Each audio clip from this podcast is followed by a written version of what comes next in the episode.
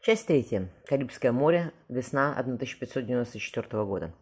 Взглянув на высокую, роскошно одетую женщину, сидящую напротив, комендант порта Веракрус устал и повторил. «Сеньора Вискайна, я понимаю, что вы торопитесь к мужу и детям. Я видел письмо губернатора Акапулько, где он предписывает оказывать вам всяческое содействие. Однако море опасно. Рядом Куэрва и его приятель Фрэнсис Дрейк. За зиму мы потеряли больше двух десятков галеонов. Мои вещи вторую неделю лежат в трюмах, взорвалась женщина. Сколько еще ждать отплытия? Я давно бы училась в Картахене, выполняй вы, сеньор, свою работу как следует. Почему-то у нас, она махнула на запад, никто не слышал об англичанах, а у вас они кишме кишат. Мария хотел посоветовать сеньору взглянуть на карту, однако, увидев ее разъяренные зеленые, как у пантеры, глаза, он сдержался. «У вас, видимо, нет семьи», — ядовито заметила сеньора, поднимаясь. Капитан, скачив с места, согласился. «Нет. Вам не, подать, не понять страдания матери, разлученной с детьми», — вдохнула женщина. На ее смуглую щеку скатилась прозрачная слизинка. «Сеньора Вискайна», — забормотал комендант, — «прошу вас, только не плачьте. Я хотел, чтобы вы путешествовали, как пристало жене высокопоставленного лица, с удобствами. Я готова ехать на палубе», — гордо откинула голову сеньора, — «только показаться рядом с семьей. На палубе не надо, что вы?» Ужаснулся комендант. «Я велю перегрузить ваши вещи на Святую Терезу. Это военный галеон, на нем 70 пушек, он идет в оплату со срочными донесениями и золотом. Капитан уступит вам каюту, и вы быстро доберетесь до Картахена, где корабль делает остановку, чтобы пополнить запасы воды и провизии. «Я буду молиться Святой Деве о вас, сеньор», — горячо проговорила женщина. Моряк покраснел. «Что вы, сеньора Вискайна?» — пробормотал он. «Завтра на рассвете вы плывете. Я надеюсь, с вашими комнатами в Веракрусе все было в порядке? Я живу в губернаторской резиденции», — улыбнулась сеньора Вискайна. «Его светлость и мой муж друзья». Выйдя из прохладного здания, развернув кружевной зонтик, Тео постояла, глядя на бирюзовую гладь воды, в лучах полуденного солнца. «Завтра так завтра», — тихо сказала сеньора Вискайна. Шуша юбками, она направилась в кафедральный собор, где звонили к обедне. Оторвавшись от карты, ворон взглянул на человека, неловко переминающегося в дверях каюты. «Что у вас, мистер Гринвель?» — устало спросил капитан. «Пришла шлюпка с Веракруса, со сведениями о кораблях, отплывающих на этой неделе». Помощник помолчал. «О капитане Кроу вестей нет, простите». «Я понял», — вздохнул Ворон. На палубе, передав золото неприятному человеку по виду рыбаку, капитан просмотрел список. Лазоровый глаз заиграл холодным блеском. «Святая Тереза». Ворон передал измятый лист бумаги помощнику. «У них 70 пушек», — хмыкнул Гриндель. «А у нас 120». — отозвался Ворон. Заметив торопливую приписку по сведениям о корабле, Гривен кивнул. «Я вас понял, капитан». «Жаль, что у нас нет ничего на носу», — рассмеялся Ворон. «На моей жемчужине в старые времена красовался такая наяда с голой грудью. Это можно исправить, сэр Стивен?» Гривен втянул список. «Надо подумать, как прибить покрепче». Ворон погладил короткую седоватую бороду. «Тогда сеньор Вискайна перед смертью оценит наше новое украшение.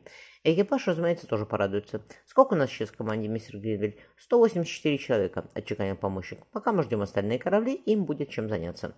Разглядывая закатное небо, Ворон велел, давайте, мистер Гринвель, меняем курс. Он лежал, смотря в знакомый до последней доски потолок каюты. В темноте с бортом свистел ветер. Ворон поворочился. «Что ж ты так, мой мальчик? Я просил тебя быть осторожным и не лезть на рожон. Хотя в 22 года я и сам отличался безрассудностью. В Акапулько у нас никого нет и ничего не узнать». Ворон вздохнул. Хоть бы он не мучился перед смертью. Я бы тоже хотел не мучиться, но это как Господь рассудит.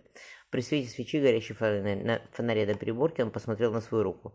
«Сколько лет назад эту татуировку сделал?» – пробормотал ворон, разглядывая стершуюся звезду между большим указательным пальцами. «В первом плавании мне 19 не исполнилось. Правильно меня Йоханссон ругал? За дело. Сорок лет прошло, ее не видно совсем. Господи, сорок лет я на морях. Мы тогда из Гамбурга пошли в Исландию, на Ньюфаундленд, где мне, мне ее выбили на зимовке. Потом мы в Гоа направились. Ворон вытянулся на спине. Я посплю, и пусть Господь мне покажет Гоа.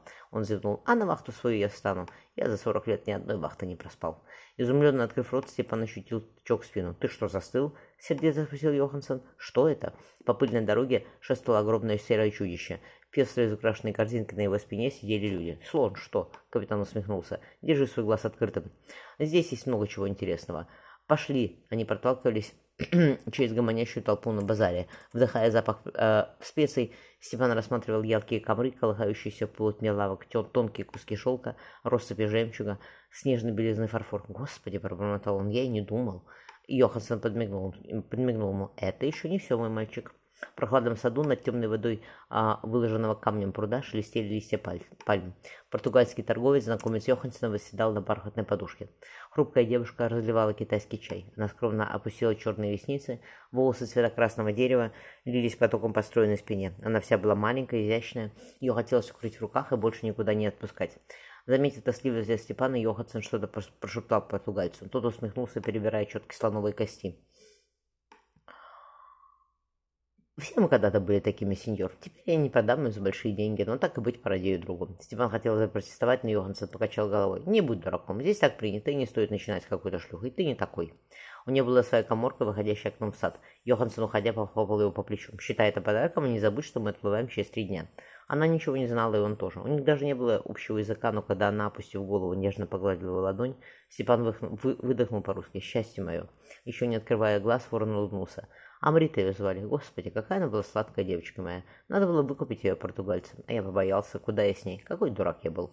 Поднявшись, он стал одеваться. Подошло время его вахты.